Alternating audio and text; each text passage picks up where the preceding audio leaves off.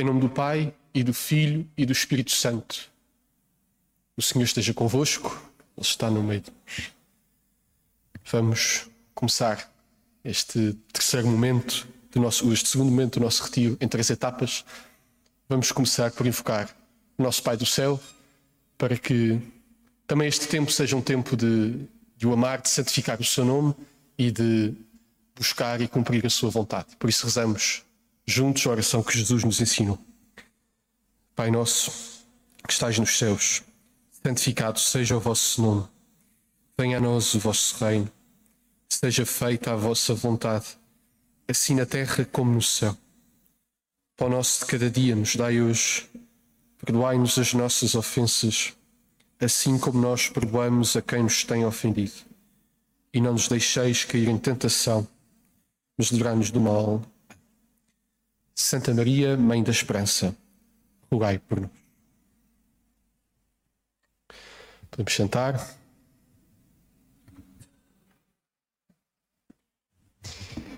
Continuamos então o nosso percurso que iniciámos a semana passada sobre este tema de esperar com esperança. Eh, e os que estiveram na semana passada recordar-se-ão que nos centramos muito no tempo, em explicar o que é, é o tempo uh, e como é que um cristão deve olhar para o tempo. Vimos que o tempo não é só uma coisa física, uma realidade transcorre objetivamente, com as horas, os minutos, as semanas, os dias, mas que o tempo é uma coisa que tem qualidade.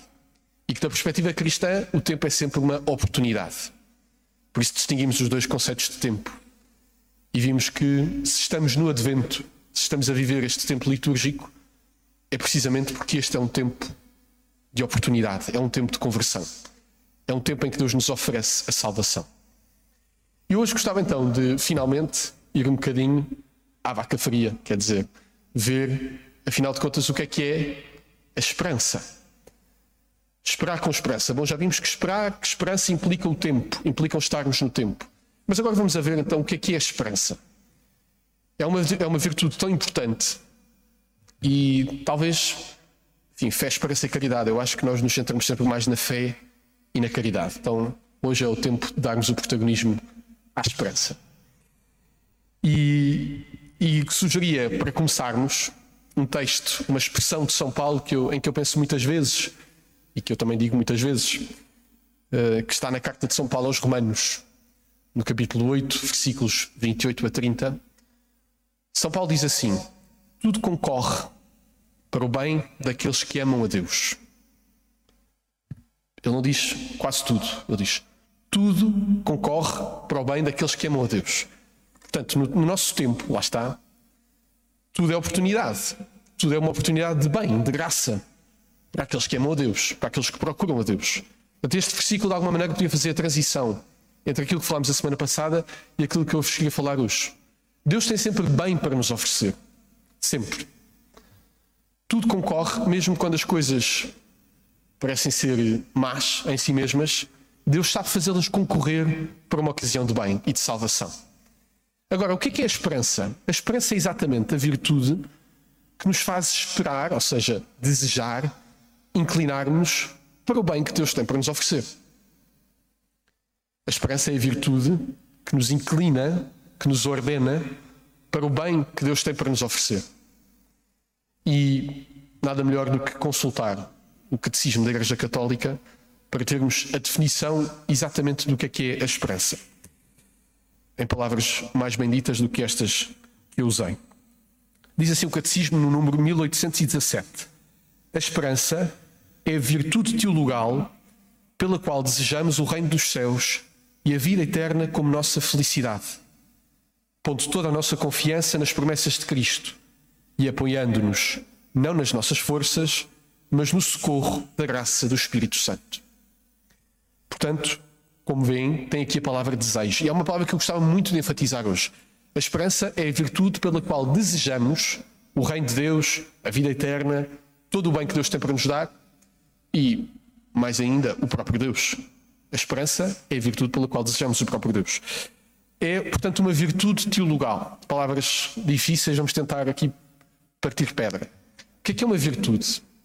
As virtudes são em nós hábitos bons. Ou seja, nós temos determinados hábitos que, por serem habituais, se tornam fáceis para nós, é? quase que fluem da nossa ação, da nossa maneira de ser. E alguns são bons e nós chamamos virtudes. Outros são más e nós chamamos vícios. Portanto, a virtude e o vício são antónimos. O vício é um hábito mau e, como é um hábito, torna-se uma coisa que eu dificilmente evito, porque já está entranhada em mim. Isso é um vício.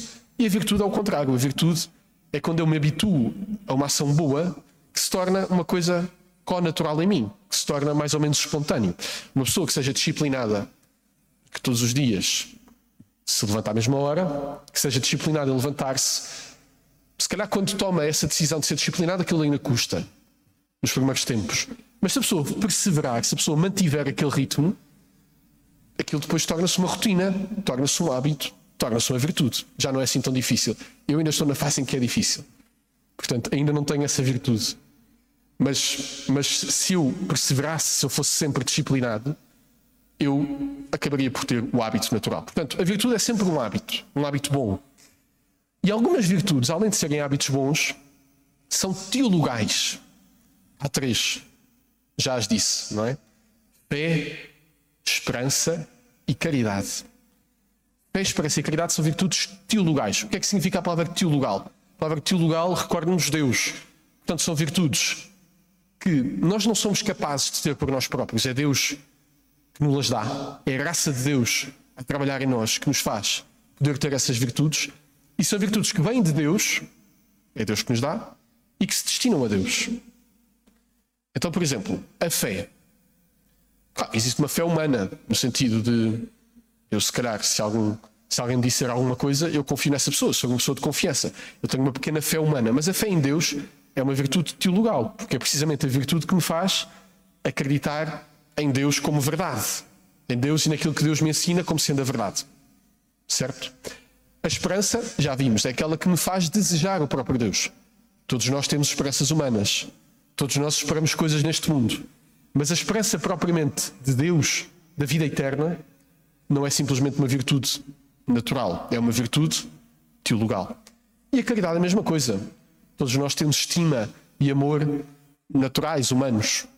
Mas a caridade, nós falamos como cristãos, está uns frinhos acima, não é? É o amor do próprio Deus. É o amor que Deus é e de que nos capacita para amarmos a Deus e para amarmos os outros como Cristo. Porque aquele mandamento que Jesus nos dá, amai-vos como eu vos amei, não, não está ao alcance das nossas forças. Portanto, é uma virtude teologal. Portanto, vamos resumindo. A esperança é uma virtude teologal. É uma virtude, portanto, é um hábito bom. É teologal porque é Deus que nos dá e destina-se a Deus. Faz-nos desejar o próprio Deus.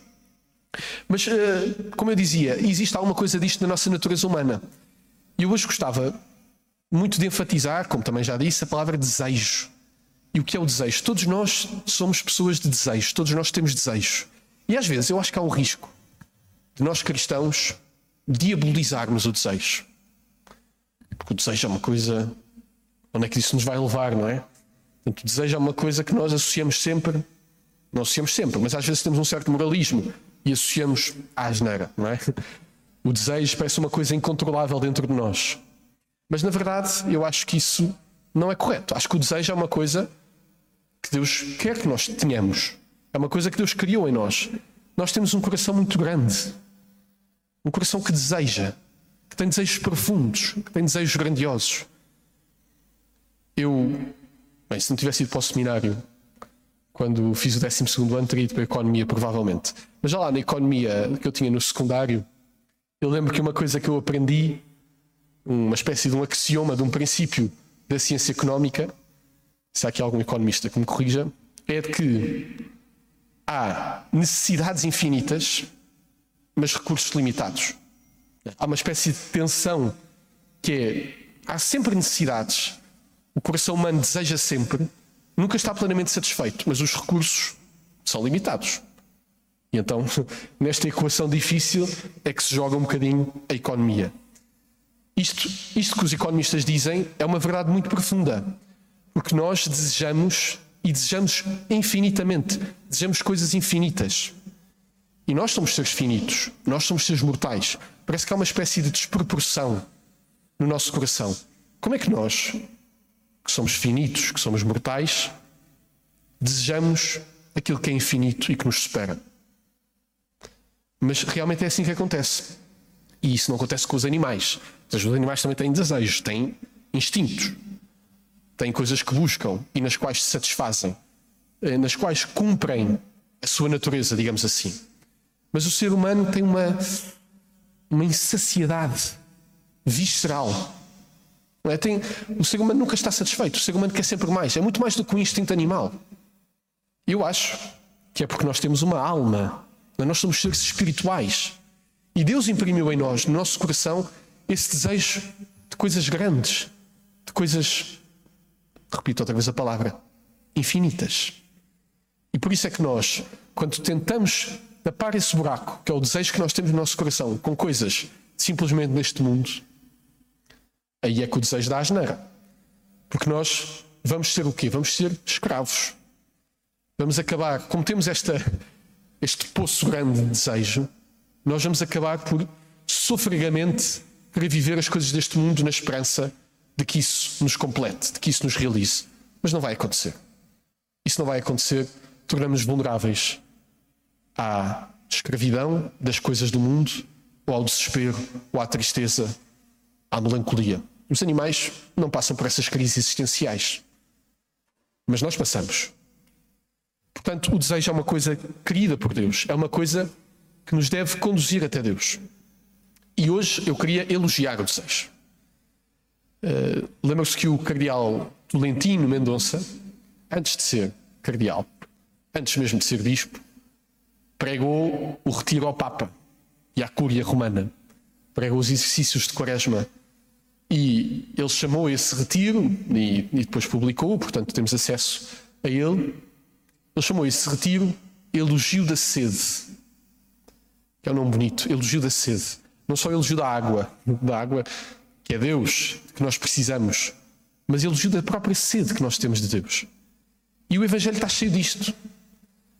O Evangelho, Jesus no Evangelho diz nas bem-aventuranças: Bem-aventurados os que têm fome e sede de justiça, porque serão saciados. Recordam-se aquele episódio que o Cardeal Tolentino também fala muito nesses exercícios espirituais, em que Jesus se encontra com uma samaritana num poço e Jesus diz-lhe: Dá-me de beber. E ela estranha aquela conversa: Como é que tu, sendo judeu, me pedes a mim, samaritana, que te dê de beber? E Jesus diz-lhe uma coisa muito profunda: Diz, se tu soubesses, se tu conhecesses o dom de Deus e quem é este que te pede, dá-me de beber, tu é que lhe pedirias e ele te daria uma água viva, uma água que jorra para a eternidade. Portanto, a nossa sede, Cristo tem sede de nós, dá-me de beber. É Jesus diz-nos isso hoje. Aliás, Jesus na cruz diz isso, não é? Tenho sede. E Jesus tem sede de nós e nós temos sede de Cristo. E precisamos nos encontrar neste poço onde Ele nos pede de beber e onde nós também nos vamos a Ele para nos saciarmos. Não daquela água que bebemos e acaba, mas da água infinita que Cristo é e que tem para nós. Portanto, sejamos gente ambiciosa, sejamos gente de coração grande. Um cristão não deve ser um, um atrofiado dos desejos. O cristão ah, é aquele que reprime os desejos, não é? Que recalca para ver se fica com o mínimo e se a coisa não dá asneira. Não, não. O cristão é precisamente aquele que deseja infinitamente e que deseja as coisas maiores. E por isso é que procura Deus. Porque nenhuma outra coisa está ao nível, está à medida da sede que o ser humano tem. Só Deus.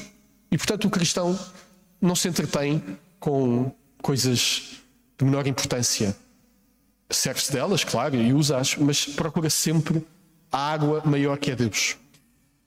Se se recordarem, no primeiro domingo do tempo do Advento deste ano, ano A, em que estamos, ano litúrgico A, fala-se do Monte Sião. É, é assim o Monte, Monte Sião, é o, é o monte onde está o Templo de Jerusalém, é assim, representa a própria Jerusalém, a cidade santa dos judeus. E lá os, eh, e esse, essa leitura de Isaías diz que o Monte Sião há de erguer-se e ser maior das montanhas. Eu acho isto muito bonito. Nós procuramos a montanha maior. E penso, penso mesmo no exemplo dos alpinistas. Nós temos um, um alpinista português conhecido, não é? o João Garcia. O alpinismo é uma atividade hum, é uma atividade interessante porque tem esta ambição das montanhas maiores, não é? dos maiores picos, dos maiores cumes, e porque de alguma maneira também exige do alpinista uma grande renúncia. E basta olharmos para o corpo do João Garcia, para a cara do João Garcia, para vermos as marcas de, enfim, das dificuldades, da exigência da modalidade. Né? O Garcia perdeu o nariz, né? teve de ser operado, foi amputado alguns dedos por causa do gelo do Everest. E aliás, nessa expedição, infelizmente, um companheiro com que ele ia, companheiro belga, acabou por morrer. E nós pensamos: o que é, que, é que leva um homem a, a, a, subir a uma montanha, um habitat que é totalmente agreste, totalmente hostil à vida humana, mas a querer chegar lá em cima e não se satisfaz enquanto não chegar lá em cima? Eu acho que pode ser um bocadinho a imagem desta sede que nós temos de Deus, desta sede espiritual profunda. Sejamos então gente ambiciosa, gente de desejos grandes e olhamos para Deus como o único que nos pode saciar. O elogio da sede. Por isso queria hoje que nós olhássemos para dentro, olhássemos para o nosso coração e víssemos que o nosso coração é uma sede de muitos desejos. É verdade, nós, os nossos desejos, se não têm fé, se não nascem da fé, podem ser coisas egoístas. Na melhor das hipóteses, são coisas medíocres. Como eu disse, podem nos conduzir à escravidão. Porque nós estamos feridos, temos o, uma natureza ferida, egoísta. E, portanto, às vezes procuramos as coisas só para nos satisfazer. E, e esse desejo pode ser desordenado e pode ser mau. De facto, pode nos conduzir ao pecado. Mas o desejo, quando nasce da esperança, quando nasce da fé, perdão, quando é um desejo de Deus, então o desejo passa a ter o nome de uma virtude teologal, que é a esperança. E, portanto, é uma coisa boa. A esperança é sempre bom de aumentar, é sempre bom ter mais esperança no coração, ter uma sede mais profunda de Deus. Porque isso nos guia para Ele. Porque isso nos alarga o coração e a alma.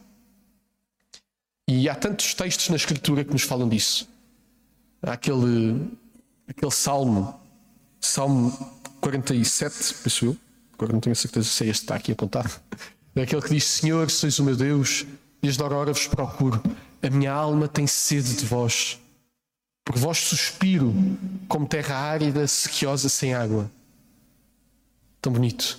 A minha alma suspira por vós. Será que nós sentimos que somos gente de desejo? E sentimos ainda mais que esse desejo é o desejo profundo de Deus e de felicidade? Ou associamos a religião, a fé, àquele tal recalcamento dos desejos, não é? Aquela tal atrofia e, e os desejos é, que, é que o que está no domínio do pecado. Devemos ordenar os desejos, ordenar esta força interior que nós temos de querer felicidade para Deus ou ordenamos-la, dirigimos-la para simplesmente as coisas deste mundo que se transformam para nós em ídolos. É? Porque se o nosso desejo é um desejo de Deus, se nós pegamos numa coisa que não é Deus para o saciar, o que é que nós estamos a fazer? Estamos a fazer um ídolo. Um ídolo é uma coisa que nós pomos no lugar de Deus. Se o teu coração está feito para Deus e tu, em vez de pôr Deus, pões o dinheiro, pões o prazer, pões o poder, pões uma pessoa, o que é que tu estás a fazer? Estás a achar que naquela pessoa, naquele dinheiro, naquele bem, vais saciar toda a tua vontade de Deus. Estás a construir um ídolo. E Deus insiste tanto connosco de que não há lugar para a idolatria. Deus tem uma espécie de ciúmes desses nossos ídolos. Deus pede exclusividade. Só Deus é que nos pode saciar. Agora, se tu aproveitas as coisas deste mundo e a beleza da vida deste mundo, eu não estou aqui a dizer para negarmos tudo o que é todos os prazeres e todas as coisas boas do mundo para nos concentrarmos só em Deus. Não é isso. O que eu estou a dizer é canalizar tudo para Deus. Essa é é a diferença entre um ídolo, uma coisa que é posta no lugar de Deus, e uma coisa que nos encaminha para Deus, que é o que nós cristãos chamamos de ícone. É? Imagina, se nós vemos a beleza da natureza, como é bela a natureza, o pôr do sol, não é? Estamos a ver o pôr do sol. Nós temos duas hipóteses. Ou achamos que aquilo é tudo e divinizamos a natureza, como hoje em dia está um bocadinho na moda, é? e fazemos um ídolo. Olhamos para o pôr do sol, de fim de tarde e dizemos quão grande é o Criador de tudo isto, não é? Como é grande o, o artista desta obra. Isto ajuda-me a elevar a minha alma para Deus. Então, não é um ídolo, é um ícone. Soubeste usar isso para caminhar para Deus. Portanto, Deus é o único bem supremo. E a esperança, a nossa esperança, é a maneira que nós temos de ordenar os nossos desejos para, mais do que tudo, procurarmos Deus. Não sei se isto está a ser claro, está a ser muito teórico. Mas, como eu digo, isto é muito concreto. Olha para o teu coração, vê nele os desejos que tens, vê se os tens vivido com idolatrias ou como caminho para o Deus vivo, para servir ao Deus verdadeiro, com virtude. É? E com esta virtude teologal que é a esperança a esperança para Deus. Mais uma vez, se nós não tivéssemos desejos, se nós não tivéssemos nenhum desejo, nós não nos levantávamos da cama. Se nós não tivéssemos nem desejos nem esperanças, nós não nos levantávamos da cama. O, lá o João Garcia até podia ter o desejo de escalar o Everest. Mas se ele achasse que isso era impossível, se não tivesse nenhuma esperança de que isso fosse acontecer, ele nem se punha a tentar. É? Portanto, o primeiro é importante o desejo. Se eu não desejasse, eu confesso que o meu desejo de subir esse tipo de montanhas é absolutamente nulo. Portanto, continuo recostado no meu sofá. Pronto, não sou assim tão corajoso, tão ambicioso como o João Garcia. Mas se eu tivesse o desejo, depois precisava ainda ter uma esperança verdadeira que aquilo tinha hipótese de acontecer. Porque senão ficava muito triste com os meus desejos, mas também não me saía do sofá. Agora, se eu tenho desejo e esperança, eu ponho-me a caminho. E com Deus, o nosso desejo de Deus tem sempre uma garantia é de que Deus quer dar-nos a vida eterna, quer nos dar a felicidade. E a esperança por isso tem sempre lugar. É um grande pecado, é um grande pecado o desespero, a desesperança. É um grande pecado a presunção. Nós presumimos, aliás, isso é em relação à salvação mesmo. Nós presumimos a nossa salvação é um pecado. Porque nos faz, ah, eu, eu vou ser salvo de qualquer maneira, está tudo, é tudo, tanto, tanto se me dá, é tudo igual fique no mesmo sítio, não é? A presunção fecha-me, congela-me.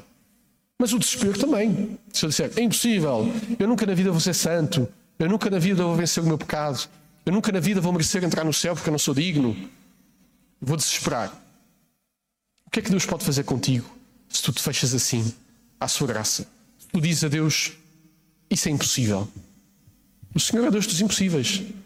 A Deus nada é impossível, aliás, como diz o anjo a Maria. Ao Senhor nada é impossível. Portanto, um cristão sem esperança, o que é isso? O que é que busca? O que é que faz? Pelo que é que vive? Como é que se mexe? Como é que anda um passo se não tem qualquer esperança? Nós temos de ter esperança. Uma esperança intensa em Deus, o desejar Deus. Visitem estes salmos, estes textos bíblicos que nos falam da esperança.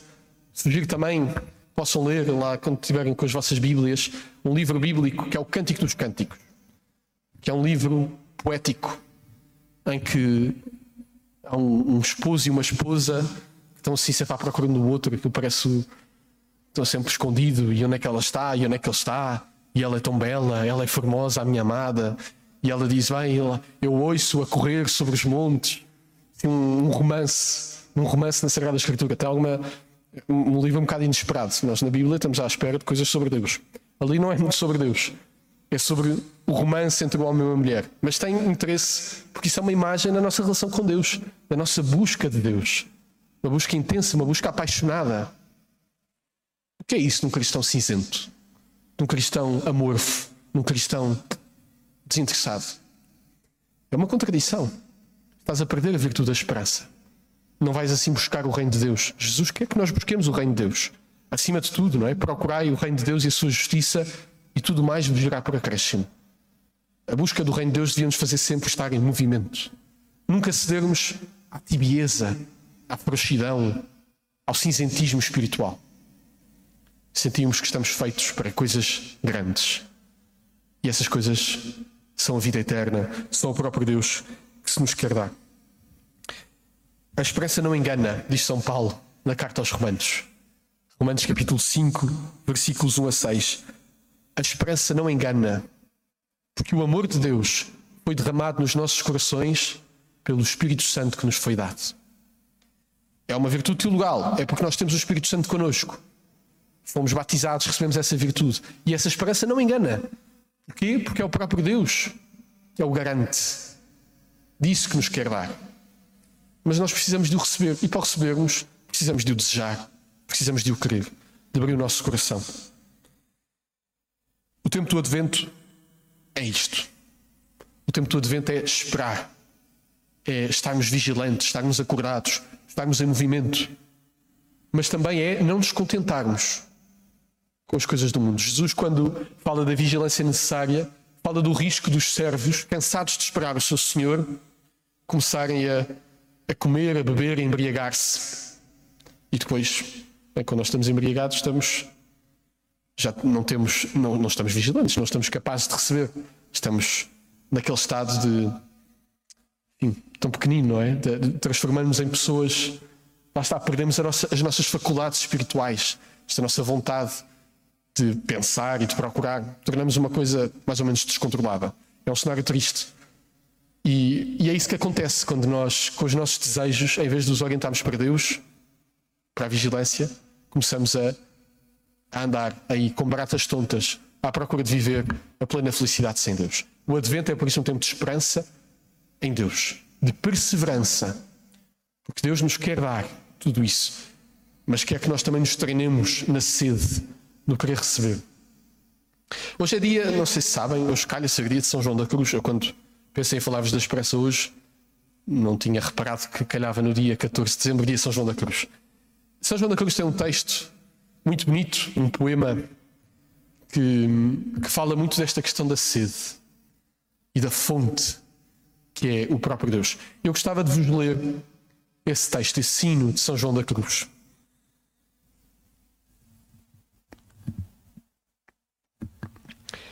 Bem eu sei a fonte que mana e corre embora seja noite.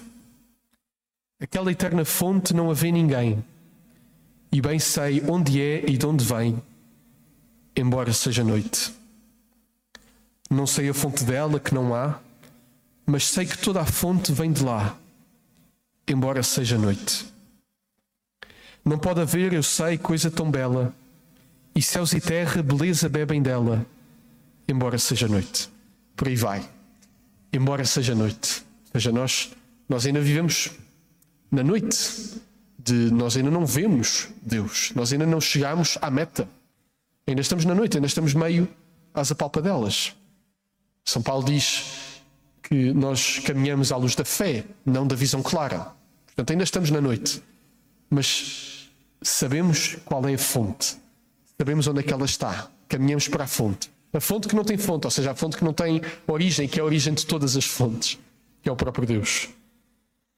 E continua São João da Cruz, e às tantas, numa das últimas estrofes, diz assim: E esta eterna fonte está escondida em este vivo pão a dar-nos vida, embora seja noite. Nós agora vamos expor o Santíssimo Sacramento, o tal vivo pão que dá vida. E eu gostava que, olhando para o Santíssimo Sacramento, lá está, embora seja noite, nós olhamos para o Santíssimo e não vemos Jesus. Vemos pão. É, Jesus esconde-se, não é? Há uma, é, a aparência do pão é aquilo que nos é dado ver, mas nós, com o sentido da fé, percebemos que é Jesus que está ali presente porque Ele prometeu que estaria. E que nós olhássemos para o pão eucarístico com fé, ou seja, como quem diz: Eu creio que estás aqui, Senhor, mas também com esperança, como quem diz: Eu creio que tu és a fonte da minha felicidade, que, este, que esta tua presença que eu adoro no pão eucarístico é a minha meta, é para aí que eu caminho, eu desejo. Digamos a Jesus que o desejamos. E se ainda não o desejamos assim tanto, precisamos para desejar. E repitamos estes atos de esperança. Eu já vos disse, a esperança é uma virtude. A virtude é um bom hábito. Se nós não retomamos a necessidade da esperança, se nós não formulamos este desejo de Deus, nós vamos. Esse desejo vai morrer a nós. É muito importante estarmos diante de Deus e sentirmos como só Ele pode saciar as nossas sedes e lhe pedirmos que venha a nós, lhe pedirmos que nos sacie. E havemos, é, é uma coisa muito curiosa, porque havemos de cada vez estar mais saciados e, com mais, e mais sedentos ao mesmo tempo. Estamos mais saciados porque Deus se nos dá, mas estamos mais sedentos porque percebemos que temos sempre de mergulhar mais no mar infinito que é Deus, que nunca se esgota para nós. E vamos aumentando a nossa capacidade de o receber. Vamos aumentando o nosso coração. Portanto, façamos esse exercício, olhando para os nossos desejos, vendo aquilo que desejamos, vendo onde é que temos estado a desperdiçar toda a energia do desejo que nos deve conduzir para Deus e que às vezes nos faz ter ídolos, e hoje, adorando o próprio Jesus, ponhamos de lado todos os ídolos e adoramos o verdadeiro Deus, encarnou em Jesus Cristo e está presente na hóstia consagrada. E digamos: Senhor, tu és a minha única fonte, tu és a minha única meta, tu és o meu único bem, o supremo bem. E eu quero-te a ti, eu espero-te a ti, eu desejo-te a ti. E devemos de sentir que, que Jesus vem ao nosso encontro como veio com a Samaritana. E há de nos dar a água, mas há de nos pedir também, dizer que tem sede de nós. E, e esse encontro de sedes é que sacia cada um. Sacia, se nos sacia a nós, que precisamos de Deus, e sacia ao próprio Deus que vem à nossa procura. Deus em si não tem desejos, não é? Deus está plenamente saciado porque é perfeito, é plenamente feliz. Mas porque nos ama Deus quer a nossa correspondência. Deus quer que nós o amemos de volta. Deus quer este encontro de corações que se desejam. Hoje, demos isso ao próprio Deus, que se nos dá totalmente. E amemos, amemos Deus, amemos também o nosso coração que deseja, que deseja coisas tão grandes. E este é o tempo para isso. Tudo concorre para o bem daqueles que amam a Deus e Deus hoje. Hoje é o Kairos lembra-se da semana passada. Hoje e cada instante é o Kairos, onde Deus é o nosso bem e é aquilo que nós podemos encontrar, que se esconde em cada coisa, mas que se dá em cada coisa. Estejamos atentos. Estejamos atentos e peçamos a Jesus então que venha ao nosso encontro. Belém, onde Jesus nasceu, Belém significa casa do pão. Vocês sabiam. E Jesus nasce numa manjedoura, que é o local onde os animais comem tudo apela, e, e lá está, a sua presença é num pão eucarístico. Tudo apela a isto, ele é o alimento da nossa fome. Então hoje alimentemos-nos dele, da sua presença, e nunca nos cansemos de o desejar, de o querer e de nos alimentarmos dele.